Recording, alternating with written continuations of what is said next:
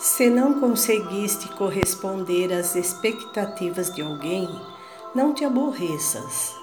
Os outros nunca nos supõem tão limitados quanto eles mesmos, faceando as mesmas dificuldades que de hábito faceiam no cotidiano. Não deixes que a decepção, que a teu respeito, esse ou aquele possa externar, Induza-te ao desânimo de prosseguir lutando para que amanhã ou depois possas apresentar-te como te imaginam.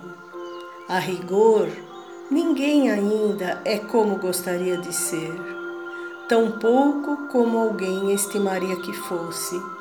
Faze sempre o melhor ao teu alcance, consciente, porém, de que mesmo o teu melhor talvez não venha a satisfazer a quem esperava mais de teu esforço.